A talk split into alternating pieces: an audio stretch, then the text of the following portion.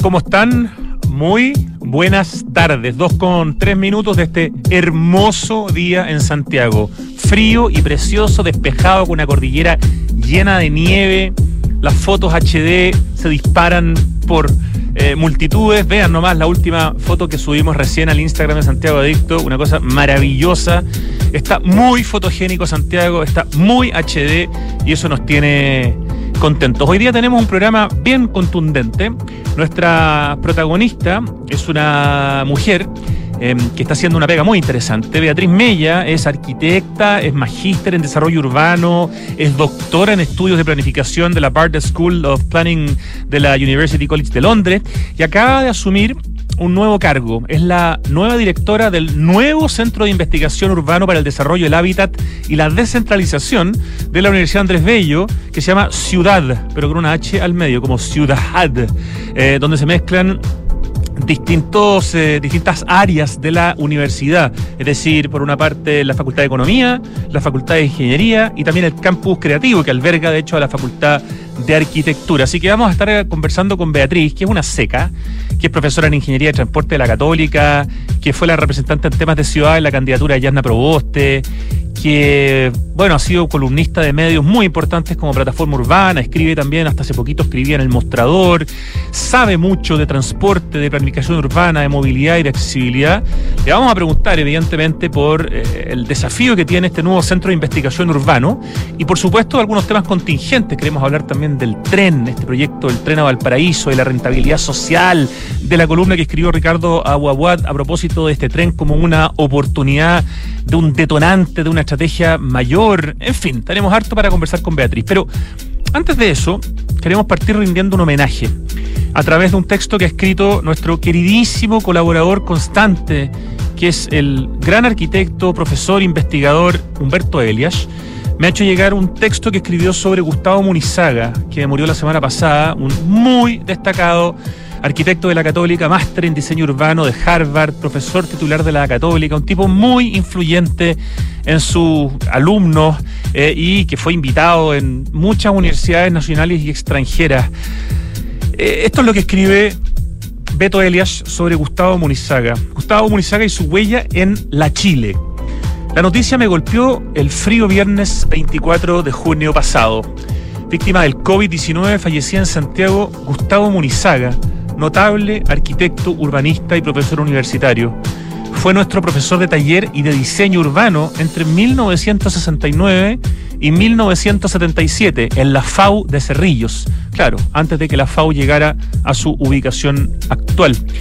Su muerte inesperada nos impactó fuertemente entre quienes fuimos parte del taller Munizaga.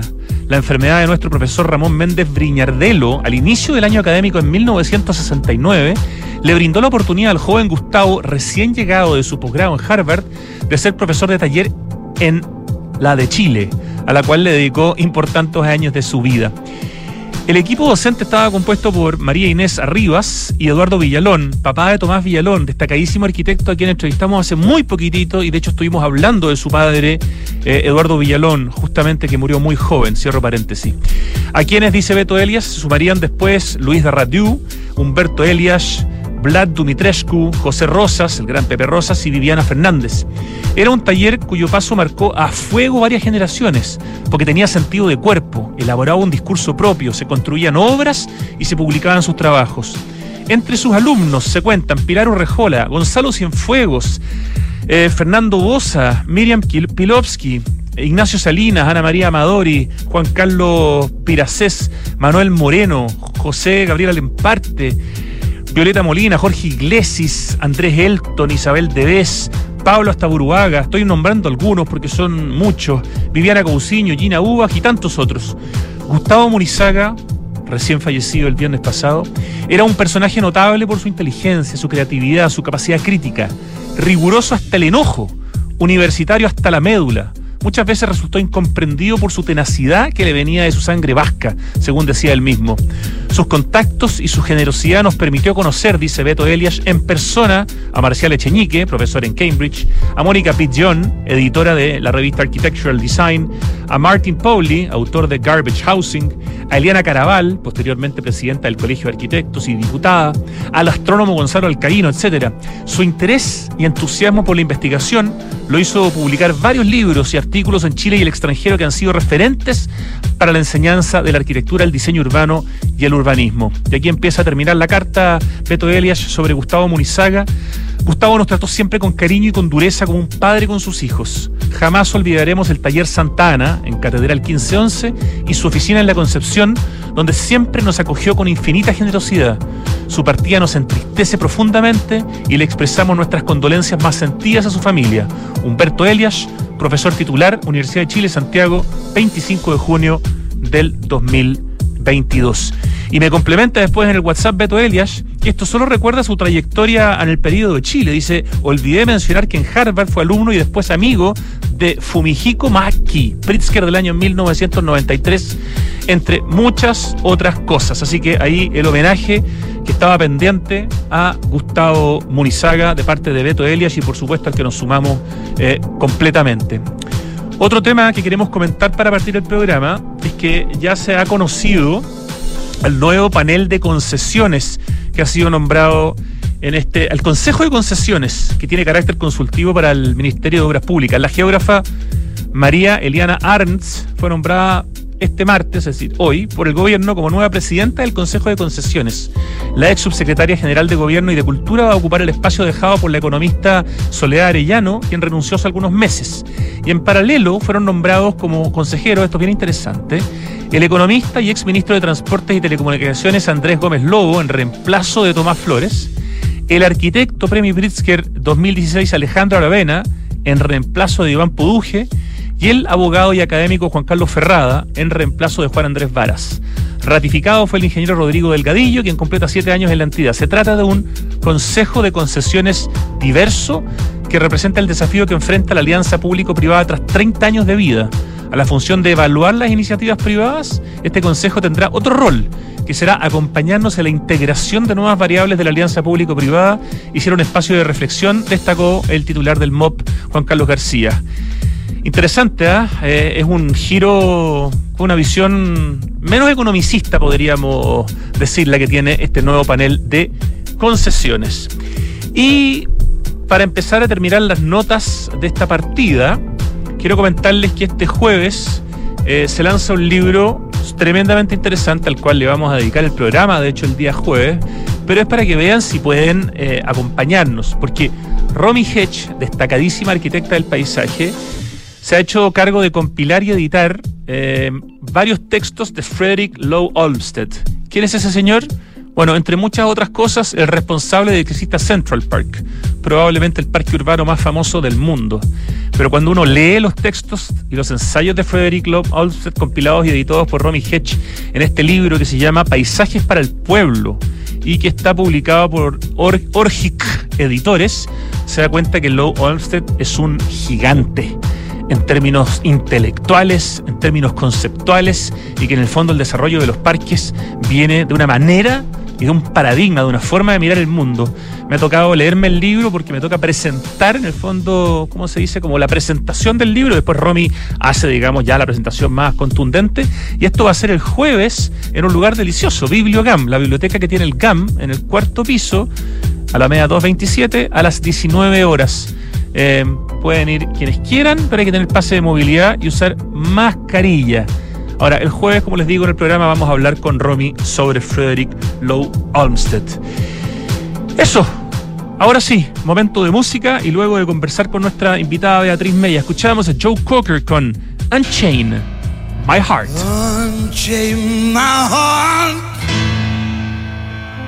baby, let me be. Cause you don't care. Well, please set me free.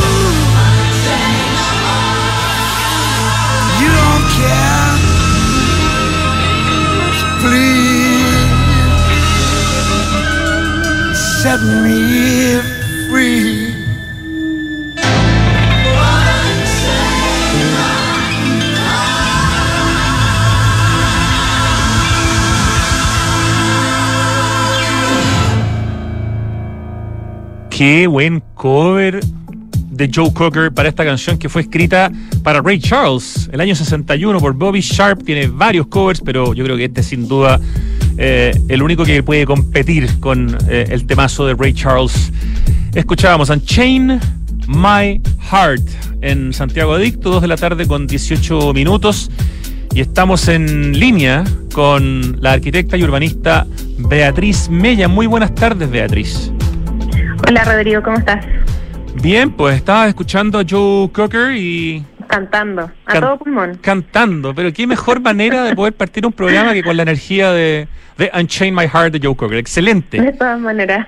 Oye, tú eres, tú eres de la católica, am, así que no, supongo que no, no sé si te tocó, est- estábamos haciendo un pequeño homenaje a Gustavo Munizaga, que murió la semana pasada, no sé si te tocó alguna vez vincularte con él, me tengo la impresión que académicamente no, pero uno nunca sabe. Académicamente no, obviamente sabía la importancia que tenía, sobre todo en temas de urbanismo, había muchos textos que tenían hartos dibujos, que, que eran parte de la enseñanza que tuve también, pero no, yo tuve clases con los urbanistas más, más actuales. Sí, por supuesto. Eh, era un poquito mayor probablemente para ti, Beatriz, que tú, tú estás, no, no sé si te puedo preguntar la edad, pero es que eres tan joven, tú estás en los 30 y algo, ¿no? 34. Claro, sí. no, 34, sí, pues muy joven, toda la razón. Eh, ya, bueno, Beatriz Mella, te voy a presentar. Eh, eres la nueva y flamante directora del nuevo y flamante Centro de Investigación Urbano para el Desarrollo del Hábitat y la Descentralización de la Universidad Andrés Bello. ¿Está bien dicho el título? Está súper bien, de hecho, hasta yo me confundo de repente cuando tengo que dar el título completo del centro, así que simplemente digo ciudad, y entre medio Eso. tiene una H de hábitat que lo hace muy interesante en términos de la pronunciación. Claro, es ¿Ves como- tú? como ciudad. Ciudad, ciudad, parece una palabra como en árabe, ciudad.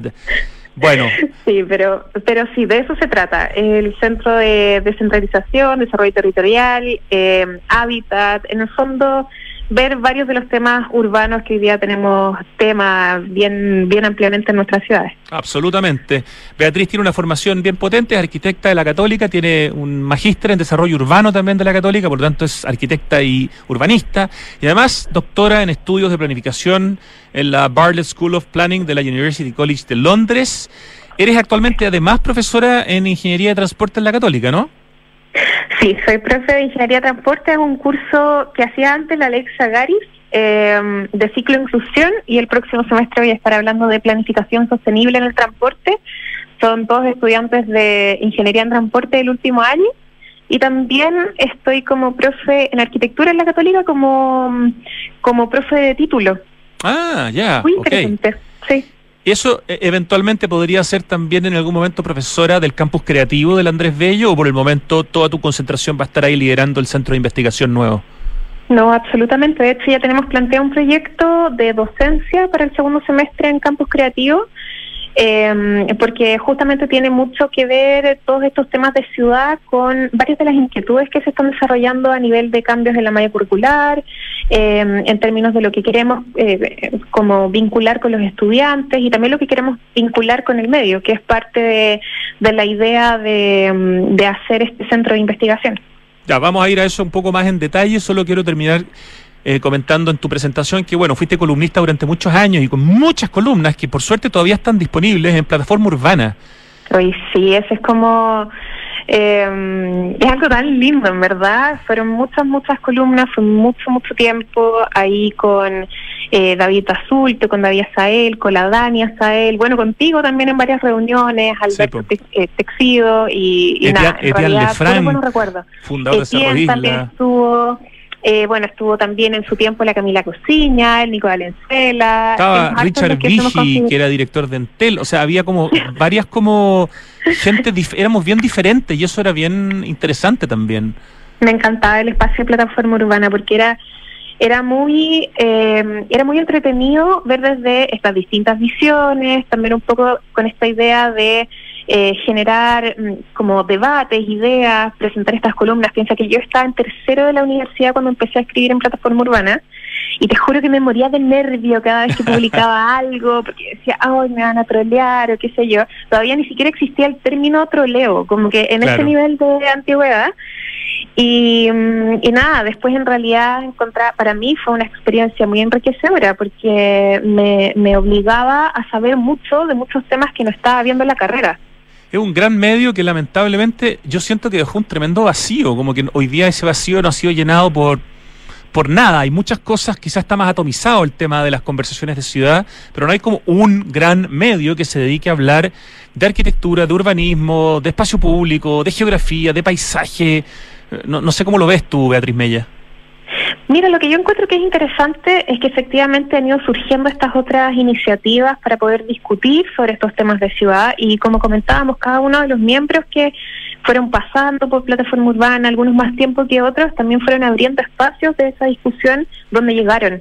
En el fondo, como que todo ese, todo ese espíritu que recuerdo yo también con mucho cariño, creo que ha tratado de mantenerse en distintos espacios.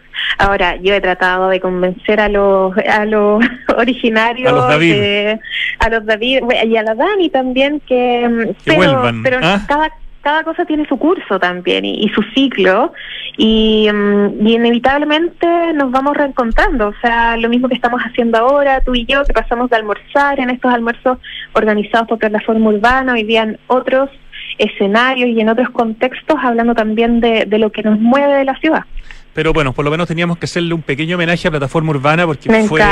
y, lo bueno es que la información de Plataforma Urbana sigue arriba, nunca se bajó, por lo tanto tus columnas están todas arriba, eso es súper bonito, y veo que hasta por lo menos el año pasado, también Beatriz Mella tuviste como columnista, o quizás sigue, no sé, en el mostrador. Sí, más, más que como columnista estable, em, fue un poco la idea de poder buscar espacios para poder comentar temas que eran bien contingentes en ese momento, que eh, creo que mis tres últimas intervenciones en el mostrador tuvieron que ver con eh, pandemia, con espacio público, con transporte activo, como una oportunidad también para, para desarrollarse en el, en el contexto de la pandemia. Y hoy día eh, creo que la última es de la tercera y así, en el fondo como eh, ir buscando espacios para poder llegar también a un público eh, diverso. Sí, pues para difundir en el fondo y para dar contexto en estos temas que son tan, tan importantes. Finalmente podría agregar que eh, te tocó representar en temas de ciudad a la candidatura de Yasna Probosta en su momento. Eh, me acuerdo un debate que tuvimos ahí con los distintos representantes de los candidatos eh, y eso también debe haber sido un momento interesante en términos del tipo de conversación y de discusión que se dio en ese corto periodo hasta que ella dejó de ser, digamos, eh, precandidata. Sí, bueno, para mí eso fue un tremendo espacio de aprendizaje. Creo que fue muy interesante todo lo que pasó eh, el, año pasado, en el fondo, porque todo estaba muy, y, y, lo voy a decir con mucha responsabilidad y cariño, muy politizado, en el sentido de que todas las discusiones o todas las conversaciones tenían algún grado de peso político y la verdad es que lo disfruté mucho. Eh, siempre había estado como un poco tratando de mantenerme súper en lo técnico y el año pasado me tocó como asumirme en mi posición política y en mostrarla también al lado de mis conocimientos técnicos, pero también con una una con matices políticos que, que yo creo que se veían reflejados evidentemente en todas mis columnas anteriores eh, y en mis intervenciones y qué sé yo, pero que fueron mucho más explícitas a la hora de debatir de estos temas de ciudad, de vivienda, sobre todo creo que, eh, por ejemplo, mi doctorado estuvo muy relacionado a temas de movilidad y de planificación y, y temas de equidad social,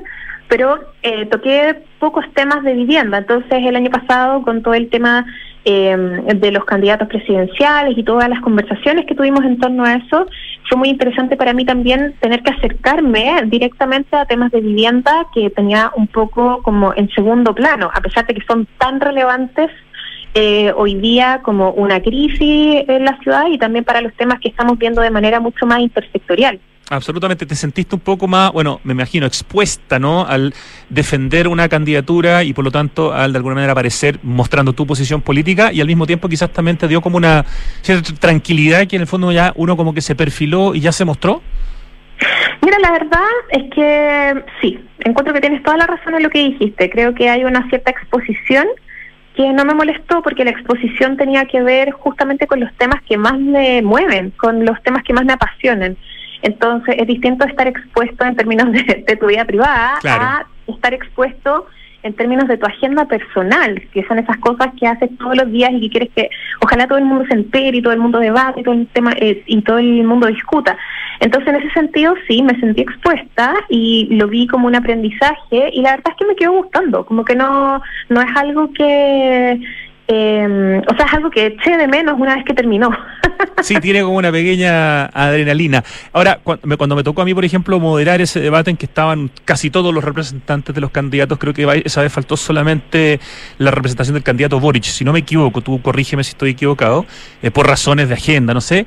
En general las discusiones no, porque en tema... estaba ah, Tienes razón, no, no, entonces era otro, no me equivoco, por eso quería que me corrigieras. Había, había algún candidato, si no me equivoco, que no estaba, pero está lo mismo.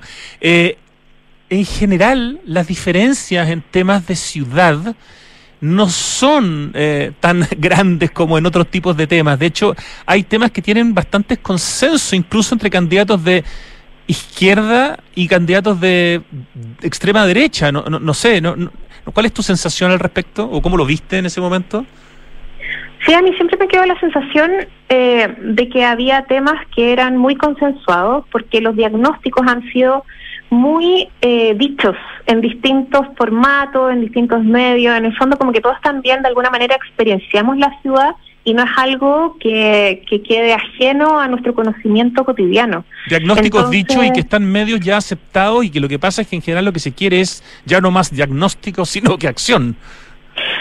Sí, y en eso también estoy muy de acuerdo. Lo que pasa es que hay ciertos diagnósticos que han sido repetitivos en el tiempo y que hoy día, más que no hacer más diagnósticos, yo creo que podríamos ser mucho más enfáticos en ciertos matices de esos diagnósticos que no han sido relevados lo suficiente en los años anteriores. Por ejemplo, ahora los temas de equidad no son los mismos que los temas de equidad hace seis años atrás. O sea, yo cuando partí mi doctorado en temas de equidad social, era una rareza. O sea, no tenía un déficit eh, habitacional de años, Ojalá, eh, esto fue hace, no sé, ocho, nueve años. Eh, ahí, claro, como que no había esta idea que tenemos hoy día, que está tan sobre la mesa de hablar del derecho de la ciudad, del derecho de la movilidad, hoy día son también son temas más cotidianos. Entonces yo creo que esa, mm, esos diagnósticos hoy día lo que requieren no es no hacer más diagnósticos, porque yo creo que es importante seguir levantando datos, seguir entendiendo los datos, analizando.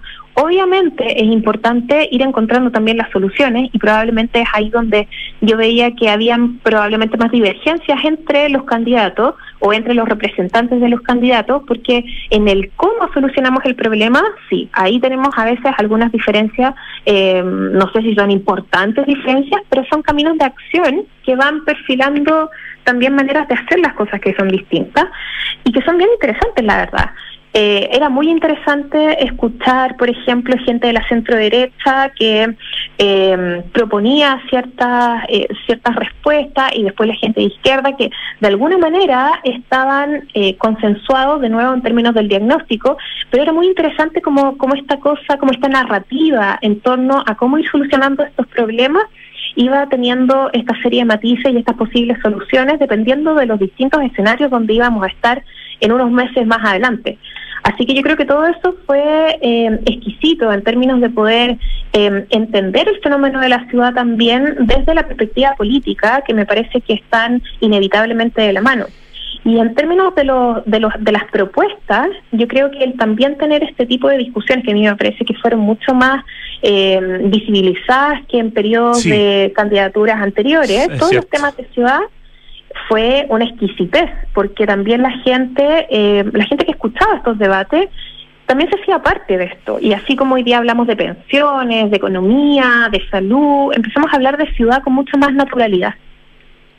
Absolutamente de, acuerdo. Estamos conversando con Beatriz Mella, arquitecta, urbanista y la nueva directora del Centro de Investigación Ciudad, con H al medio, que es el Centro de Investigación Urbano para el Desarrollo del Hábitat y la Descentralización de la Universidad Andrés Bello, que es un nuevo centro y ella es la primera y nueva Eh, directora, sí había algunas diferencias, me acuerdo incluso en el caso de, si no me equivoco, del planteamiento que hacían ustedes en la candidatura de Yasna Proboste respecto de la cantidad de viviendas que había que desarrollar en los cuatro años de gobierno, e incluso se criticaba que en la candidatura del actual presidente esas 260 mil eh, unidades de vivienda eran pocas para las necesidades y había candidaturas que, si no me equivoco, la de Yasna también, pero tú me corregirás, hablaba más de 400 mil viviendas.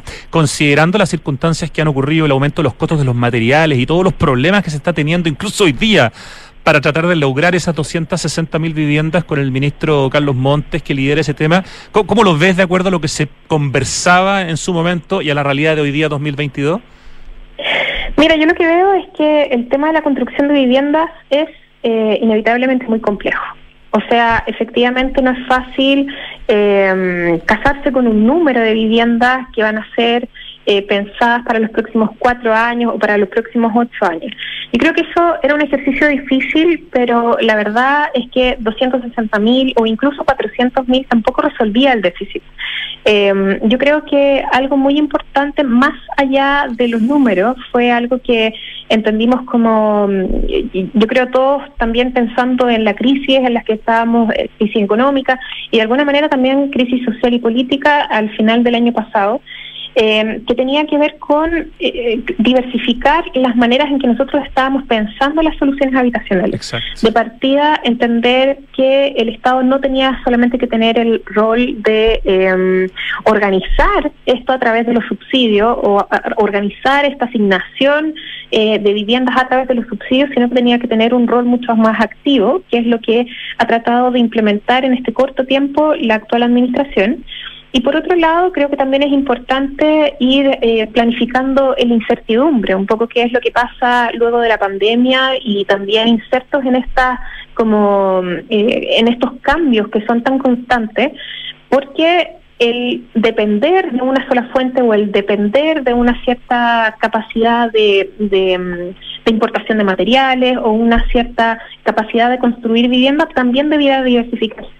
Algo muy interesante que me tocó hacer en ese momento y que también fue algo que, claro, que después terminé extrañando, fueron esas conversaciones con privados o, por ejemplo, con la Cámara Chilena o con algunas inmobiliarias, en el fondo, para entender cuáles son los requerimientos de otros sectores que son parte del panorama de hacer vivienda em, accesible y asequible dentro de la ciudad porque no es solamente el Estado, entonces hay una serie de eh, empresas o hay una serie de agrupaciones en el fondo que están trabajando en nuevas tecnologías, en nuevas materialidades, en nuevos ciclos. Por ejemplo, algo que hablábamos mucho nosotros era qué difícil es plantearse el tema de la construcción acelerada y y en el fondo muy urgente de muchas unidades de vivienda, cuando al mismo tiempo esto representa una fuerte carga de emisiones a nivel de eh, contaminación ambiental. Porque sabemos que la industria de la construcción al menos eh, es parte de un 30-40% de las emisiones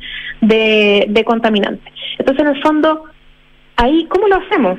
Tenemos que empezar a involucrar nuevos actores, desarrollar nuevas tecnologías, nueva investigación, nuevos desarrollos tecnológicos, innovación finalmente en términos de cómo hacemos esta, estas construcciones o cómo accedemos a estos recursos para poder proveer vivienda eh, de la manera más justa y más digna posible, porque ese era el otro componente que, decíamos con mucha fuerza, en el fondo tiene que ser vivienda digna. Y esto se asocia mucho a esta reciente eh, a este reciente tema de la ley de integración, que en el fondo evidentemente estamos de acuerdo que tenemos que enfrentar este déficit de la vivienda para las familias más vulnerables especialmente y hablar de la integración, la inclusión social, eh, este emplazamiento de las viviendas que estén bien ubicadas, que sea calidad con eh, que sea materialidad de buena calidad, etcétera. Pero en el fondo hay que ir buscando cuáles son estos, eh, cuáles son estas alternativas, estas estrategias, estos lineamientos que nos permiten llegar a eso. Yo creo que eso era lo complicado. Yo creo que es un tremendo, un tremendo desafío para el actual gobierno. Evidentemente, 260.000 unidades de vivienda no soluciona el problema, Pero no cuando sí, tenemos un déficit de 650 mil eh, viviendas, si sumamos en el más. fondo todo lo que nos informa, sobre todo esta organización nueva que es- creo que está necesaria, que es Déficit Cero, que liderada por Sebastián Bowen, en el fondo donde se mezcla todo, ¿no? Desde las personas que viven hacinadas, eh, los, los construcciones de vivienda social que están en, en mala situación y tienen eh, son invivibles en términos de la las filtraciones y, distintas razones, eh, la gente que vive en tomas, campamentos y la gente que vive en la calle. O sea, la suma de eso da un número que hoy día es increíble que hace ocho años, como tú planteabas antes, estábamos como cerca de llegar de alguna manera al déficit cero y hoy día estamos de nuevo con unos números que son son gigantescos, por lo tanto es inevitable que uno de los temas de este nuevo centro que tú vas a liderar justamente es la crisis de vivienda. Claro, y también en el fondo es ver la crisis de vivienda para los próximos 10 años, pero también con la urgencia de saber que hoy día hay muchas familias que están sufriendo esta falta de vivienda. O sea, hay gente que prefiere vivir en campamentos que vivir allegados, por ejemplo, porque las condiciones de allegamiento también son mucho más difíciles a veces que los mismos campamentos. Entonces, ir en- a eso voy con entender un poco cuáles son estos matices en la discusión que son importantes. Y de eso no existe suficiente diagnóstico. Y ahí volvemos a la primera parte de la conversación. En el fondo todavía nos falta entender varias otras cosas por ejemplo temas de género en la vivienda. Como el que las jefas de hogar que en general cuando estamos hablando de núcleos familiares liderados por una mujer tienden a ser más vulnerables o tienden a tener cierto acceso que es distinto a los núcleos familiares que están liderados por un hombre. Y así entonces ir viendo cómo los roles de la mujer o cómo la, eh, la generación de vivienda desde una perspectiva de género también puede alimentar la búsqueda de estas soluciones. Entonces, de nuevo, ya no se trata solamente de falta vivienda o falta techo, que era un poco la, la discusión de los años 90, en el fondo, y que después eh, y que después también va evolucionando en estos problemas de los que tenían los techos y cómo las condiciones de vivienda de los que tenían techo finalmente era como muy de baja calidad respecto a los que todavía estaban en una situación de intermedio. Entonces, de nuevo, yo creo que ahí, en ese sentido, es importante ir entendiendo como estas particularidades. Y yo creo que, claro, lo que está haciendo Déficit Cero es bien interesante en el perfilar, por ejemplo, decir, eh, ¿qué pasa si nosotros en esta velocidad de construcción de vivienda estamos, eh, cómo vamos a estar con esta velocidad o con estos recursos que estamos inyectando a la solución del problema en 10 años más?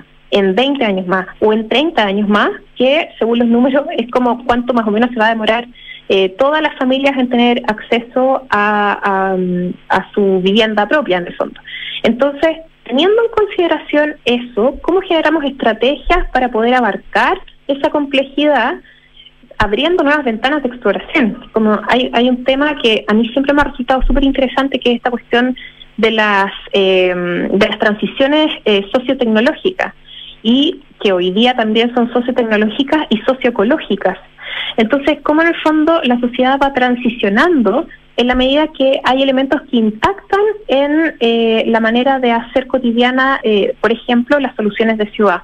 Cómo estos nuevos nichos de innovación, que por ejemplo en el caso de la movilidad en algún minuto son los, no sé, los autos eléctricos o los autos autónomos, eh, y que en la vivienda pasan a ser otros nichos de innovación, como nuevos formatos para entregar subsidios, o el Estado como parte de una transformación eh, subsidiaria a un rol más activo, o nuevas tecnologías de eh, eh, más verdes de, producción, de todo eso va cambiando un escenario más global y mucho más complejo.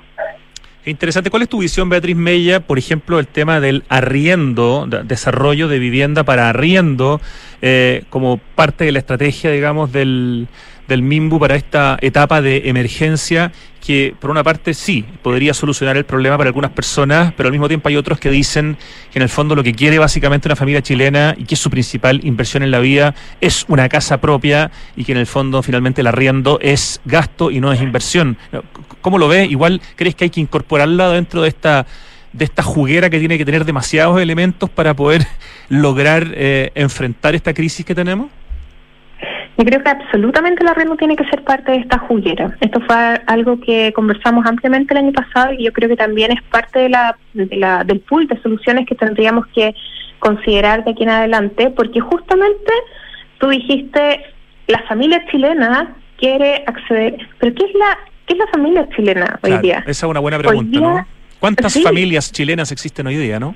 Exactamente. Hoy día la variedad de familias chilenas son enormes y son muchísimas más de las que nosotros pensábamos eh, hace, de nuevo, 10 años atrás. Y no porque no existieran, sino porque hoy día entendemos que hay una variedad mucho más significativa de familias. Hoy día hay familias que son, eh, claro, como heteroparentales, otras que son eh, nucleares con... Eh, bueno, hay, hay millones de nombres que no tengo así como técnicamente sí, exactamente pero hay una variedad son, pero hay una variedad profunda. Hay familias que están lideradas por eh, abuelitos con sus con sus nietos, hay otras que es solamente la mujer y que está a cargo de una familia extendida como horizontalmente, en que son muchos hermanos, muchas parejas de los hermanos, etcétera, etcétera.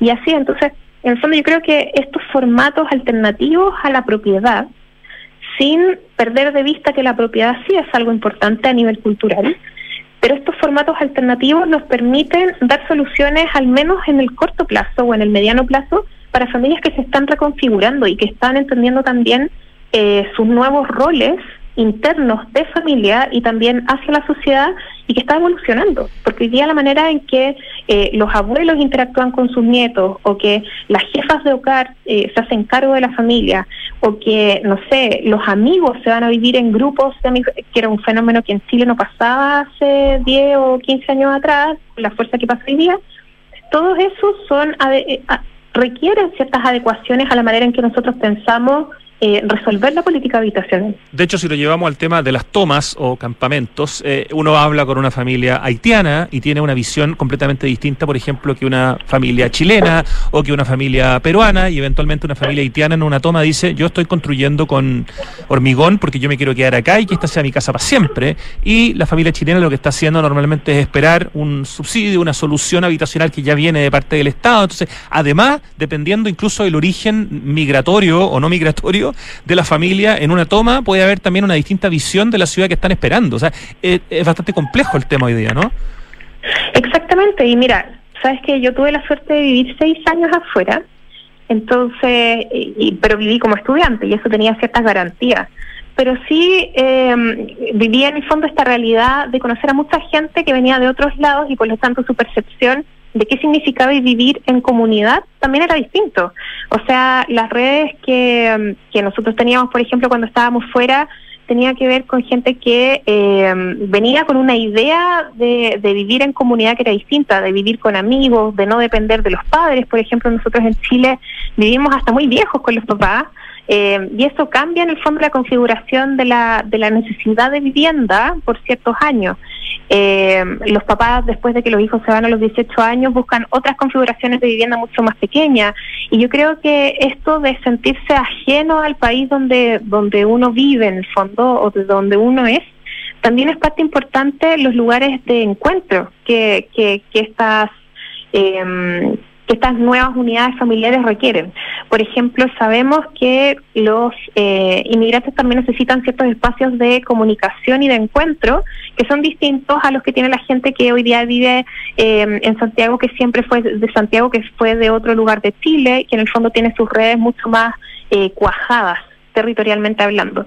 Entonces yo creo que todas esas complejidades de la migración que a mí me parece que son, eh, de nuevo, exquisiteces como eh, importantes de resolver, pero también eh, nos, eh, nos proponen una mixtura y una y, es una forma de enriquecer también en el fondo esta, esta sociedad que eh, a su vez tienen el desafío de poder eh, ser parte integral de nuevo de políticas habitacionales, de políticas de movilidad, de políticas eh, de lo que estamos pensando en términos de la sostenibilidad para los siguientes años, etcétera. Ya hemos, hemos hablado, Beatriz Mella, la nueva directora de este Centro de Investigación Urbano para el Desarrollo del Hábitat y la Descentralización de la Universidad Andrés Bello, de, de bueno, de equidad de género en la ciudad, de la crisis de la vivienda, eh, y, y quiero darle un poco más de fuerza al tema de la movilidad activa, porque también el tema del transporte es uno de tus fuertes, y me interesa mucho eh, tu visión de esta discusión que hay hoy día respecto al tren, por ejemplo, Santiago-Valparaíso. Eh, inmediatamente cuando fue anunciado en el discurso presidencial, al día siguiente el ministro de Transporte habló de que era necesario buscar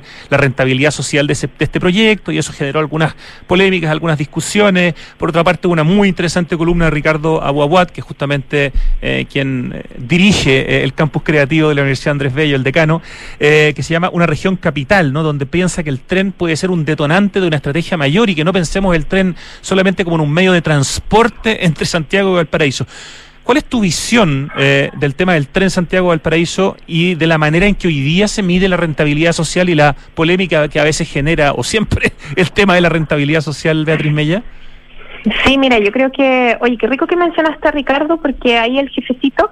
Es que un capo el jefecito. el jefecito, eh, no, y también contar un poco que el centro eh, tiene a estos tres jefecitos que son estos decanos de la Facultad de Ingeniería, de Economía y de Campus Creativo, que es Ricardo.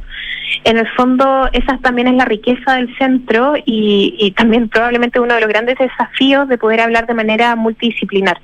Y yo creo que justamente este tema que, que tiene relación con eh, infraestructuras de movilidad o particularmente en el caso del tren Santiago-Valparaíso, eh, es interesante porque no se puede abordar solamente desde el transporte.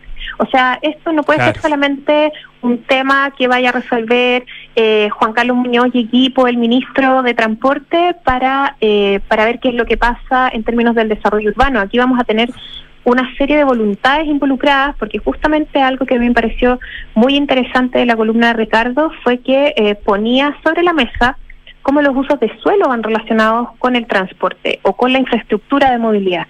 Entonces, pensar la extensión de un tren o pensar eh, cualquier nueva línea de tren requiere también pensar qué es lo que pasa con los usos de suelo que están cercanos a las potenciales estaciones, cómo ese tren va a detonar transformaciones eh, que son importantes a nivel de las comunas, por ejemplo, por donde va a pasar y también por los poblados donde va a pasar, cómo esos sectores se van a transformar en términos de escala, cómo van a requerir una nueva densificación, cómo eso también puede proveer nuevos usos de suelos para esos sectores y hay que evaluarlos en función de todos esos impactos positivos y negativos que eso genera.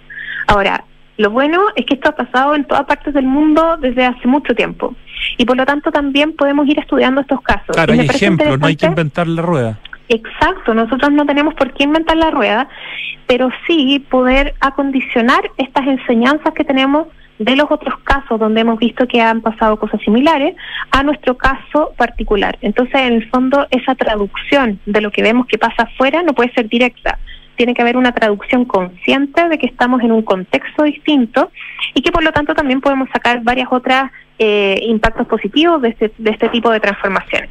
A mí lo que me parece interesante es que esta discusión del tren siempre trae consigo cuál va a ser el desarrollo a nivel de la región o esta, o esta macro región o esta región capital que era la que eh, mencionaba Ricardo en su columna. Entonces me parece interesante porque justamente se trata de generar sinergias a nivel del territorio eh, eh, como a propósito de la construcción de una nueva infraestructura de movilidad.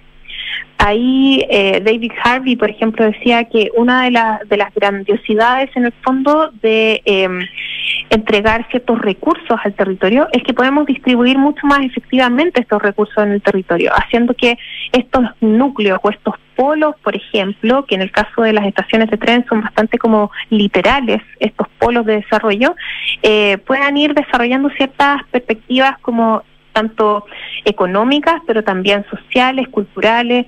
Entonces yo creo que aquí tenemos puras potencialidades, pero hay que saber canalizar este tema como algo que no solamente corresponde al transporte. Esto no es el tren, esto es la transformación a nivel regional de los usos de suelo, de la calidad de vida de la gente que habita en tanto en la quinta región como en la región metropolitana. Claro, como dice Ricardo Boguar, esto es la oportunidad de una estrategia geopolítica ambiciosa y del tren como detonante de una eh, estrategia mayor. Y, el punto de la rentabilidad social, Beatriz, ¿nos podrías dar algún input de eso? Porque a veces a los que no somos especialistas nos cuesta entender esto de cómo se mide, de cómo se evalúa, de por qué en el fondo, no sé, el presidente hace un discurso y al día siguiente el ministro de alguna manera baja un poco la, a la realidad y me parece que está bien, digamos, eh, que ojo, el proyecto tiene que tener rentabilidad social y entonces ahí sí lo podemos hacer. ¿Cómo, lo ves el tema de la, o sea, no más que cómo lo ves, cómo nos lo puedes traducir para entenderlo en fácil? Mira, este tema no es solamente acá en Chile, tiene que ver con las lógicas de cómo nosotros evaluamos la rentabilidad. En general, la rentabilidad se, se evalúa en torno al costo-beneficio. Entonces, ¿cómo eh, calculamos el beneficio de la construcción de esta infraestructura de movilidad asociado al costo que el Estado, por ejemplo, va a poner en, este, en esta infraestructura? Entonces, en esa ecuación, en general, eh, la forma en que se ha evaluado este tipo de proyectos acá en Chile corresponde a la lógica del ahorro de tiempo porque cada hora de tiempo de una persona tiene un cierto valor.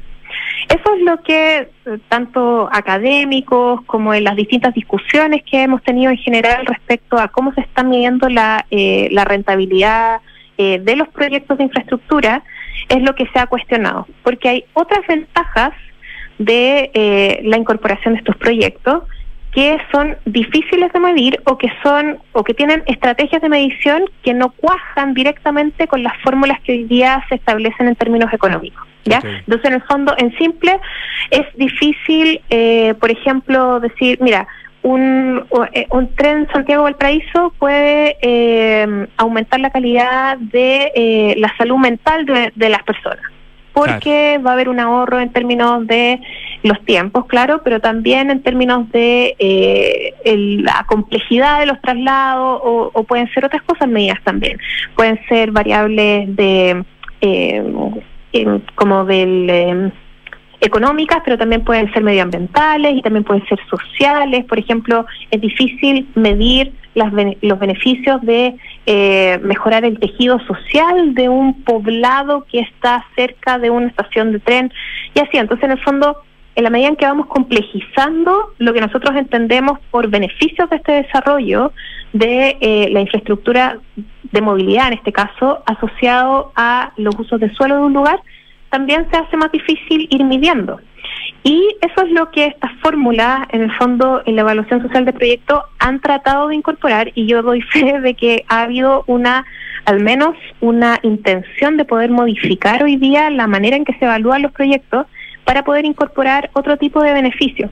Por ejemplo, lo que pasa con el caso de la ciclovía. Eh, que fue muy muy controversial en algún minuto porque los proyectos de ciclovía notaban, entre comillas, en su rentabilidad social, a pesar de que nosotros sabíamos que sí, que eran como un beneficio social súper importante y que tenía impactos no solamente por la cantidad de ciclistas, sino que había una reducción de las velocidades asociadas a la reducción de espacio de los autos en la calle, por lo tanto también había un ahorro en términos de contaminación por usuario potencial de esa ciclovía, etcétera, etcétera, etcétera.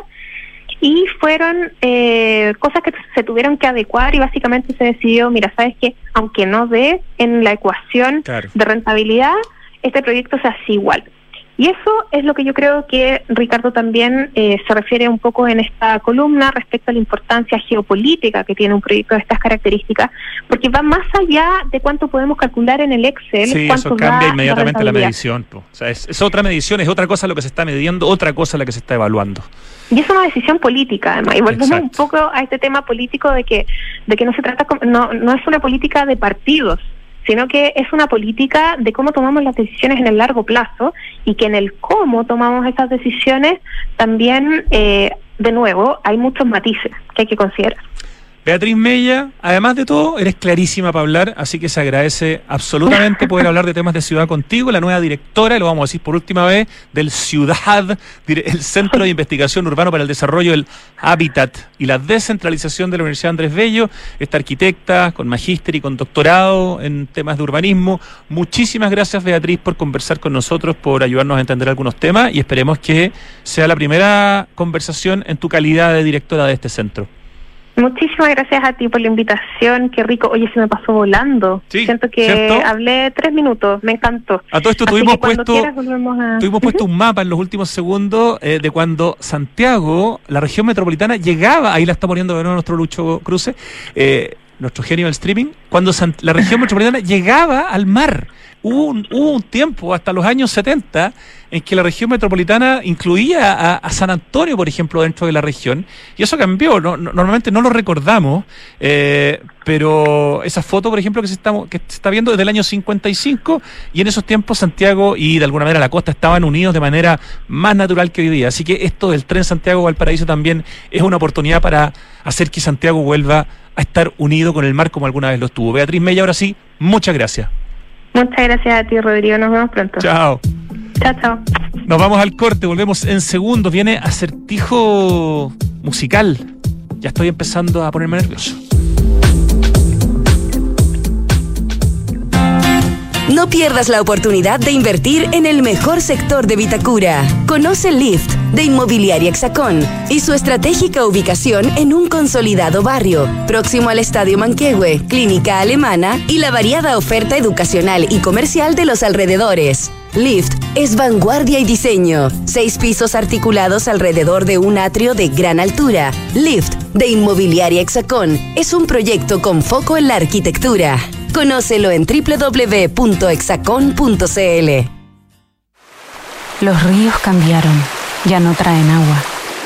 La nieve cambió, ya no está. Las lluvias cambiaron, hay muy pocas. El planeta está cambiando. Ahora es urgente que cambiemos nosotros. Se acaba el tiempo y se acaba el agua. Cuidémosla. Cada gota cuenta. Aguas andinas, así de claros, así de transparentes. Ahora que hay ciclovías, voy en bici para todos lados y llego a la puerta de mi casa. Me encanta salir al parque. Ahora está lleno de juegos. Viviendo acá, tengo el banco al lado. Ya no tengo que ir al centro. Cuando pensamos una mejor ciudad, la planificamos y la hacemos realidad. La Cámara Chilena de la Construcción te invita del 5 al 7 de julio a la undécima versión de la Conferencia Internacional de Ciudad. Un espacio de colaboración donde expertos conversarán sobre cómo avanzar en soluciones que nos acerquen a la ciudad que queremos. Participa en www.conferenciaciudad.cl. Hoy queremos ayudar a que tengas un invierno tranquilo con la mejor energía de Enel. Nuestra prioridad es entregarte a ti y a tus seres queridos el mejor servicio. Por eso reforzamos los equipos de apoyo y canales de asistencia en caso de eventuales emergencias eléctricas. Contamos con atención digital vía WhatsApp con diferentes opciones de autoservicio y personales con nuestros ejecutivos en caso de que lo necesites. Infórmate y descubre más en enel.cl. Con Enel puedes elegir un mañana mejor. Regar las plantas de tu departamento, 2 litros. Lavado de ropa, 60 litros. Lavar tu auto, 100 litros. Cada litro cuenta. Conscientes de la grave crisis hídrica, en Toyota decidimos reducir el uso del agua en todos nuestros procesos, comenzando con el servicio de lavado en nuestros concesionarios. Súmate y conoce más de nuestra iniciativa. Cada litro cuenta en toyota.cl. En todas, el Club Entel. En llorar, pero de la risa. En un grito de terror. En el estreno más esperado. En entradas a Cinemark a 2.600 pesos. Y en los mejores descuentos en confitería. En tu app Entel. Entel, contigo en todas. Abre tu cuenta corriente en Suiza, 100% online y sin costo. Ideal para proteger e invertir tu patrimonio, con la seguridad y respaldo de un banco suizo. Abre tu cuenta gratis en magentacapital.cl. Ya estamos de vuelta. Tengo que darles este dato que está súper interesante para esta noche. Hoy es día de documentales de montaña en el Club Alemán Andino. Y esta noche se estrena el segundo capítulo de la serie La Montaña Improbable, llamado Cordillera Adentro y que estará centrado en la cordillera de Colchagua. Visitada por Claudio Gay, y por Ignacio Domeico, se dice Claudio Gay, creo. Bueno, Ignacio Domeico en el siglo XIX, explorada por los Marmelot y el pionero de la glaciología Luis Liputri en los años 50, este pedazo de los Andes fue también escenario del famoso accidente de los rugbyistas uruguayos hace exactamente medio siglo. Miren qué interesante. Registros de pueblos originarios, historias arrieras, termas y glaciares perdidos, hazañas de grandes montañistas. Todo esto se podrá ver en este sorprendente documental que se estrena hoy a las 20 horas por el canal de YouTube del Club Alemán Andino. Como siempre, toda la información en www.dav.cl, que se escribe davcorta.cl. No te lo puedes perder. Vamos con ese acertijo musical, Ricardo. Buena canción. Vamos a ver cómo me da hoy día. Oye, la crisis hídrica está aquí y cada litro cuenta. Por eso, en Toyota decidieron reducir el uso del agua, comenzando con el servicio de lavado en sus concesionarios. Hoy día no se lavan con agua los autos y por cada auto Toyota y también por cada auto Lexus se ahorran 100 litros de agua. Una maravilla. Súmate más y conoce todo lo que tengas que conocer en toyota.cl. Ir en bicicleta al trabajo, conocer al vecino reciclando, recibir a tus amigos con una vista inmejorable de la ciudad eso es vivir conectado a tu barrio. Conoce Casa Bustamante de Hexacón, la inmobiliaria del Smart Living, que tiene muy buenos proyectos. Otro que es exquisito, que es el edificio Lift, que está frente al Club Manquehue, al lado de la clínica alemana. una joyita ahí en Vitacura 5670 con una sala de venta tan bonita y con tanto diseño que se nota que el Smart Living es parte de la filosofía de Hexacon. Oye, un consejo para cuidar el agua mientras lavas los platos, usa una lavaza y solamente abre la llave cuando vayas a enjuagar. Así no vas a derrochar ni una gota de un recurso que hoy día es más que nunca urgente de cuidar. El clima en el mundo cambió y Chile no está ajeno a esta nueva realidad. La sequía nos está golpeando. Por más que vean ahora nieve en la cordillera, estamos con sequía de todas maneras y hace ya tantos años. De todas y todos depende afrontar esta crisis. Cuidemos el agua. Cada gota, cada esfuerzo cuenta. Aguas andinas. Oye, y Enel quiere ayudar a que tengas un invierno tranquilo con la mejor energía que por supuesto es de Enel.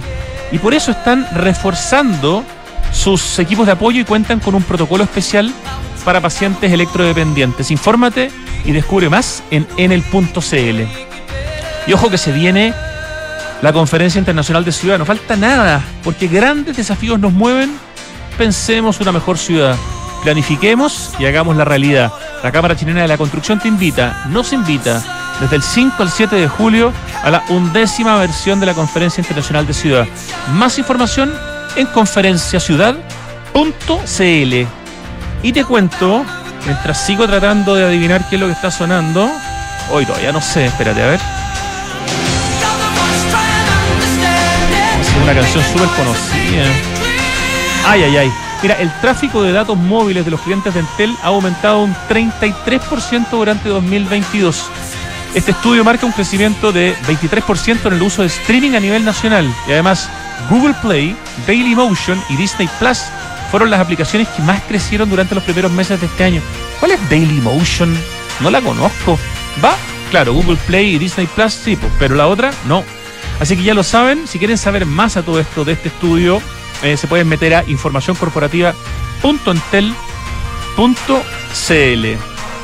Ya, a ver, em, esto está en mi cabeza, pero necesito, necesito traerlo, Ricardo. Es un solista. Em, nombre y apellido, así como Juan Pérez. Ya, eh, la inicial del nombre, J, y la inicial del apellido. Eh, Debe ser John, seguro que es John, ¿cierto? Ya, y el apellido, la F, después de la F, ¿qué letra viene? Ay, si lo tengo en la punta de la lengua. John, la tercera letra del apellido, por favor. Ay, sí, John Far, es como Farwell. Farley, Far, Far. La cuarta letra. Farham. John Farham. Ya. Y la canción sería, ¿cuántas palabras? ¿Dos? Cuatro. Ah. No, ya. Dime la canción. ¿Cómo se llama? You're the Voice. De John Farham. ¿Qué rojo me saqué? Un 3. John Farham, You're the Voice. Igual está difícil, ¿ya? Nos vamos, 3 de la tarde con 4 minutos. Gracias Richie, gracias Lucho Cruz en el streaming, Francesca Ravizza en la producción, equipo digital de Radio Duna, Pitu Rodríguez en la dirección y ahora llega la Pitu, hecho, con Tardes Duna. Gracias a ustedes, hasta mañana, chau.